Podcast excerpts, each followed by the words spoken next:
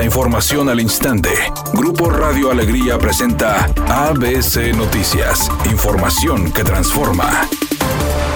La presa La Boca, ubicada en Santiago, Nuevo León, logró subir su nivel 11.56% luego de las lluvias registradas ayer en el estado. Según informes oficiales que señalan que la región citrícola registró lluvia con intensidad que llegó a los 55 milímetros, 13.297 por segundo. Por su parte, reportes de Conagua y Protección Civil de Nuevo León indicaron que la captación de agua registrada durante las lluvias enlistan las estaciones con mayor captación, siendo estas Estación La Boca en Santiago, El Diente en Monterrey, Estanzuela en Monterrey, Melchor Ocampo y Radio Sondeo Monterrey, además de Apodaca.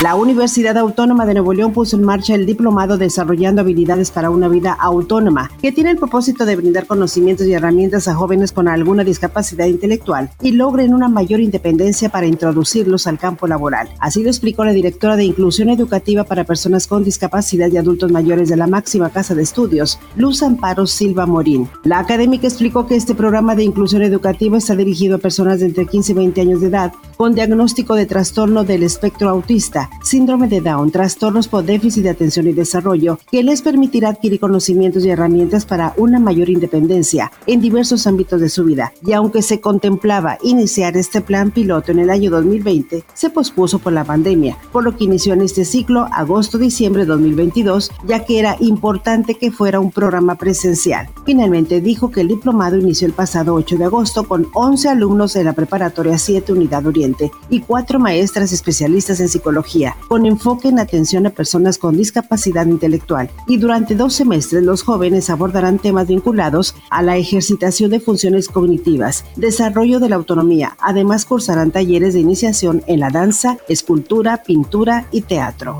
El director del Infonavit, Carlos Martínez, refrendó el compromiso del gobierno federal de no embargar viviendas a los trabajadores que, a causa de la pandemia, perdieron su empleo o que por esa crisis se vieron imposibilitados de seguir cubriendo sus mensualidades. Dijo que tampoco utilizarán despachos jurídicos para recuperar la cartera vencida. El titular del Infonavit dijo que el propósito de la institución no es que los trabajadores pierdan su vivienda cuando queden sin ingresos y no puedan pagar el crédito, sino que hagan una reestructuración para que puedan acceder a mejores condiciones de pago. Asimismo reconoció que los altos índices de morosidad se debe a que el 71% de los créditos de vivienda se fijaron en salarios mínimos y no en pesos.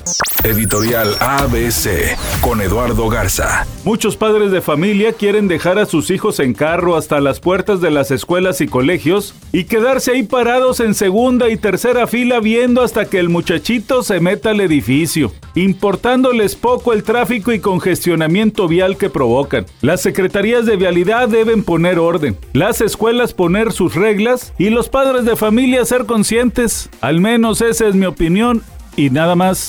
ABC Deportes informa, el equipo mexicano, la selección nacional, hoy tiene participación contra Paraguay. Una última observación del talento que puede tomar alguna situación para llegar a Qatar. Vamos a ver muy probablemente a 10 u 11 jugadores que hoy van a tener participación, seguramente dentro de los 26 que van a estar llamados a representar a México en el próximo Mundial. Alejandro Guzmán dijo que fue muy emotivo y encantador el homenaje que se le realizó a su madre, doña Silvia Pinal, la noche de lunes en el Instituto Nacional de Bellas Artes en la Ciudad de México. Ella evitó a toda costa que la prensa la cuestionara sobre la ausencia de su hija Frida Sofía en el evento. A quienes trataron de cuestionarla sobre el asunto, les dijo que no era el momento de hablar de eso, que la única protagonista era doña Silvia Pinal. Es un día con cielo parcialmente nublado y ambiente de bochorno. Se espera una temperatura máxima de 32 grados, una mínima de 22. Para mañana jueves se pronostica un día con cielo parcialmente nublado. Una temperatura máxima de 32 grados, una mínima de 22. La actual en el centro de Monterrey, 28 grados. ABC Noticias. Información que transforma.